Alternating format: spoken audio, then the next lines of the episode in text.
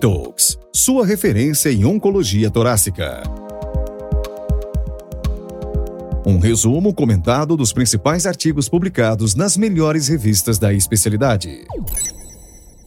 Bem-vindo ao nosso segundo episódio do Lung Talks, uma iniciativa do Instituto Health Expert.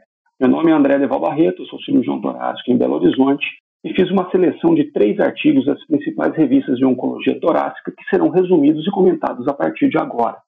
É, Todos os trabalhos são trabalhos das edições de julho e agosto. Eu vou pontuando a cada trabalho e o mês da publicação. O primeiro trabalho que nós vamos comentar aqui é a radioterapia estereotáxica versus cirurgia em pacientes idosos com câncer de pulmão, estágio 1, trabalho publicado no European Journal of Cardiothoracic Surgery, na edição de julho de 2021, trabalho chefiado pelo grupo de Samina Park e colaboradores da Universidade Nacional de Seul, na Coreia do Sul. O principal objetivo dos pesquisadores nesse trabalho foi avaliar qual das modalidades apresenta melhor sobrevida em pacientes idosos com câncer de pulmão estágio 1, se a cirurgia ou a radioterapia estereotáxica. A radioterapia estereotáxica ganhou uma grande popularidade nos últimos anos por representar uma via muito menos invasiva de tratamento e começou a ser empregada principalmente em pacientes mais idosos, onde o risco cirúrgico seria muito elevado. Então, os autores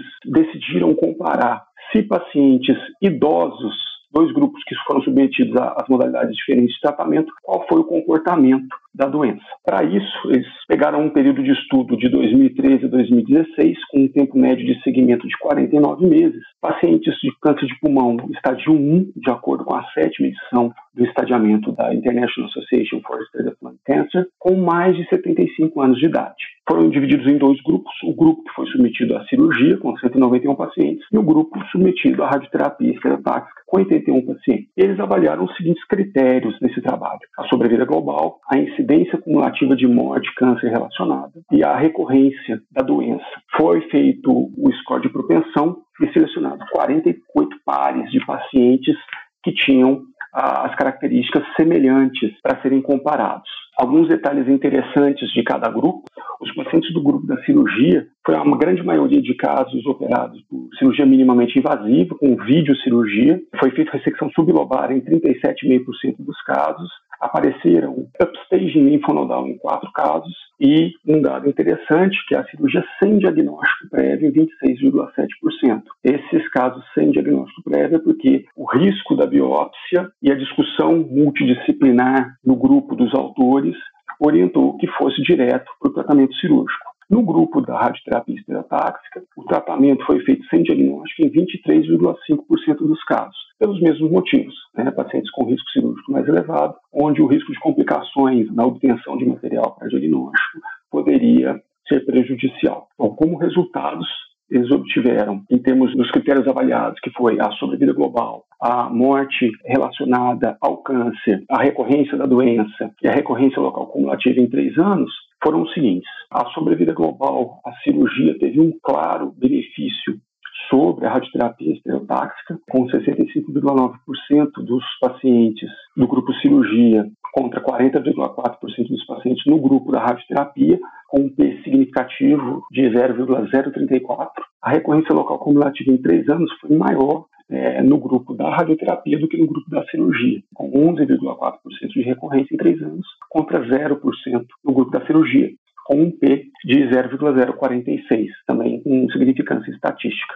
É, então, os autores pontuam como limitações nesse estudo o fato de ter sido feito em uma única instituição com baixo número de pacientes. E um detalhe que eles chamaram a atenção é que a localização do tumor não foi incluída. E qual é a importância da localização do tumor dentro do parênquima pulmonar para o tratamento do câncer de pulmão? Isso influencia muito na indicação da radioterapia estereotáxica. Né? A gente sabe que lesões mais centrais elas são menos propensas a serem tratadas pela radioterapia por ter um maior índice de complicações. E isso, então, foi pontuado como uma limitação do estudo. E a conclusão que os autores chegaram é que a cirurgia é o tratamento padrão ouro para pacientes acima de 75 anos, devendo a radioterapia estereotáxica ser indicada somente para casos que não forem aptos ao procedimento. Como comentário final sobre esse trabalho, é muito importante a gente ter sempre a ideia de individualizar o tratamento do paciente idoso. cada vez mais a gente vai encontrar pacientes idosos com lesões iniciais. Uma grande vantagem que a radioterapia estereotáxica trouxe para nós foi a gente poder oferecer algum tratamento para pacientes com risco cirúrgico mais elevado, mas a gente não pode esquecer da cirurgia. E esse trabalho, ainda que com as limitações, ele nos mostra isso. A cirurgia ela é superior, inclusive no grupo de pacientes mais idosos. Então, a gente tem que sempre considerar o tratamento cirúrgico, lógico, uma avaliação clínica minuciosa, individualizada, sempre no contexto multidisciplinar, para poder definir bem e oferecer o melhor tratamento para os nossos pacientes. O segundo trabalho que nós vamos comentar aqui agora é um trabalho publicado no Journal of Thoracic and Cardiovascular Surgery. Esse trabalho já de agosto de 2021, né, na, vai sair na edição de agosto de 2021 da, da revista, é chefiado por Fan Kiu e colaboradores na Universidade de Fudan, em Xangai. É, o trabalho é a densidade da tomografia computadorizada não está relacionada com a invasão tumoral em nódulos em vidro fosco. O objetivo dos autores é identificar parâmetros na tomografia computadorizada de tórax para distinguir nas lesões em vidro fusco puras entre o adenocarcinoma invasivo, adenocarcinoma in situ e adenocarcinoma minimamente invasivo. Eles partem de uma premissa é, que a gente tem para o dia a dia que lesões em vidro fosco, em geral, são lesões não invasivas. Mas alguns autores na literatura mostram que nós vemos adenocarcinoma invasivo em lesões de vidro fosco puro. Então, o objetivo aqui é avaliar se a densidade da lesão na tomografia pode ser utilizada como um preditor de doença invasiva ou minimamente invasiva. A metodologia utilizada foi uma avaliação retrospectiva no período de estudo de maio de 2011 a dezembro de 2015, um tempo médio de segmento dos pacientes de 51,6 meses. Foram avaliados pacientes com adenocarcinoma pulmonar, com nódulo em vidro fosco puro e lesão pulmonar única. É, foram feita avaliação em scores de propensão e avaliados 432 pacientes. 118 pacientes com adenocarcinoma in situ, 213 pacientes com adenocarcinoma minimamente invasivo e 101 pacientes com adenocarcinoma invasivo, todos operados na mesma instituição da Universidade de Fudan. Como resultados, é, eles fizeram os scores de propensão para comparar adequadamente os três grupos e a idade, sexo, tamanho da lesão, a forma, o contorno, a presença ou não de indentação pleural, foram fatores associados a adenocarcinoma invasivo numa análise univariada. Quando a gente passa para uma análise multivariada, somente o tamanho da lesão mostrou-se significativo para determinar a invasividade da lesão. Não houve diferença entre os três tipos de lesão com relação à densidade da lesão em nenhum tipo da análise.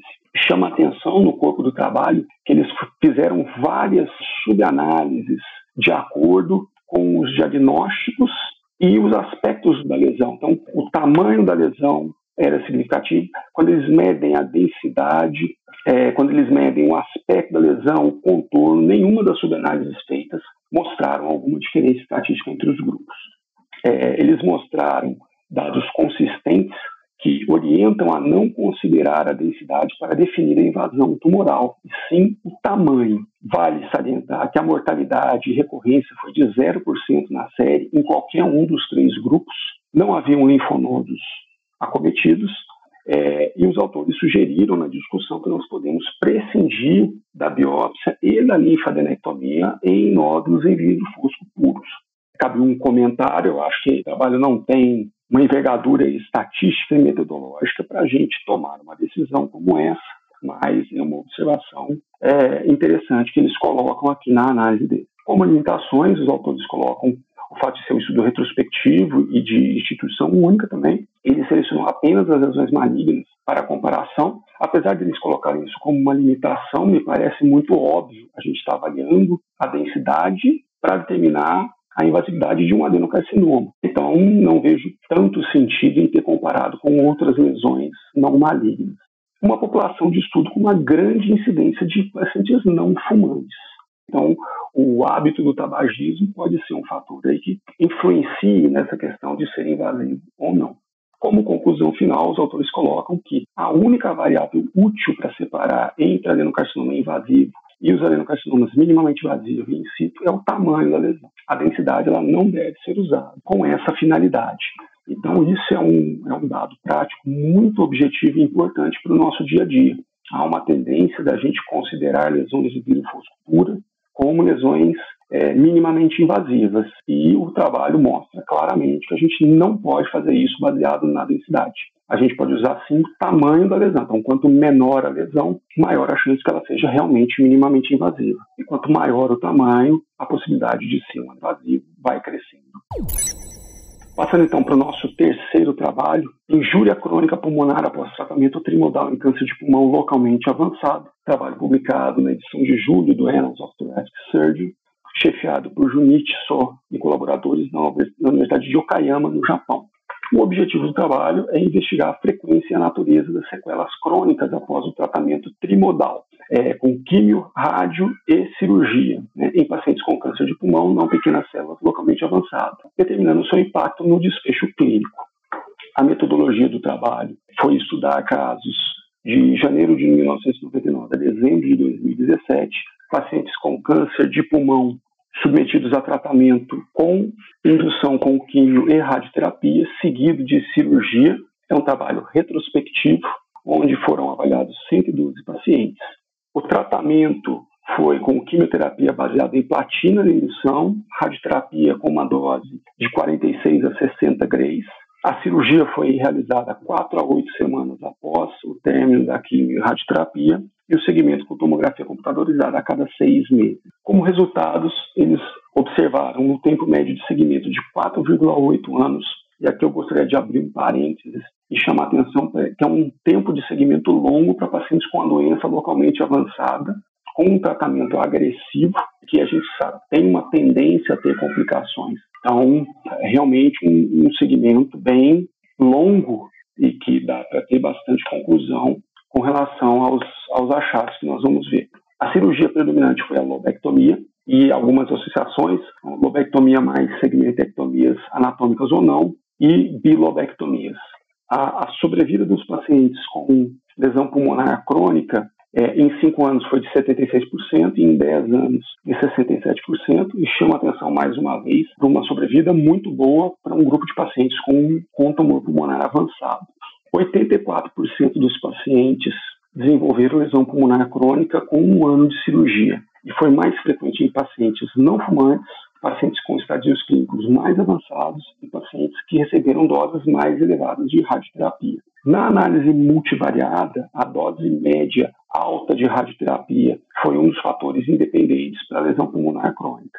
A progressão após um ano dessa lesão pulmonar crônica foi observada em 38% dos casos, dependente muito do tamanho da ressecção que foi realizado, do local da ressecção, então ressecções realizadas nos lobos inferiores tiveram uma tendência de evoluir com mais lesões pulmonares crônicas em longo prazo. A fibrose pulmonar foi a lesão inicial em todos os casos de lesão pulmonar crônica, seguido na progressão pela formação de cavitação e, consequentemente, na evolução os pacientes apresentavam infecção crônica com mais frequência. A conclusão do, dos autores é de que a lesão pulmonar crônica é comum após um ano da cirurgia em pacientes submetidos ao tratamento trimodal a fibrose pulmonar é o primeiro evento detectável em pacientes com lesões pulmonares crônicas após o tratamento.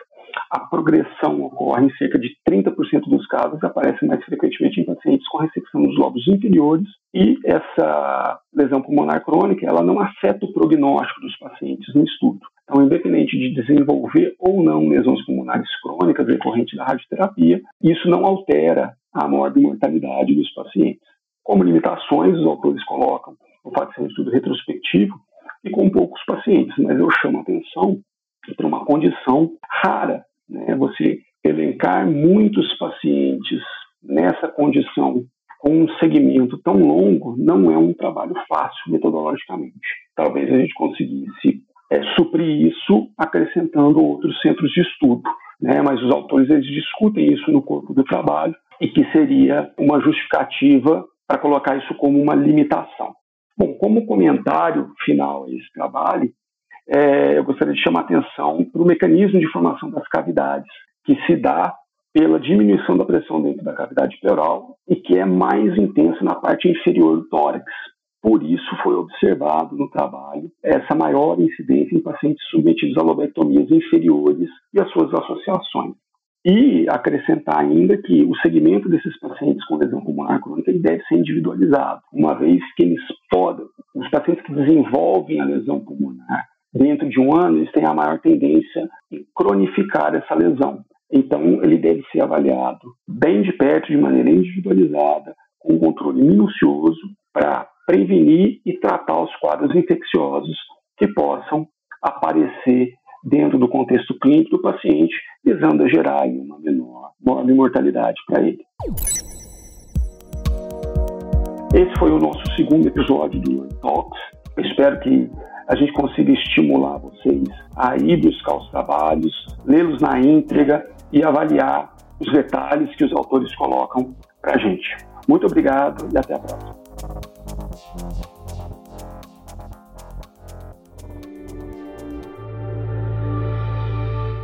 Uma produção Saúde Digital Ecossistema.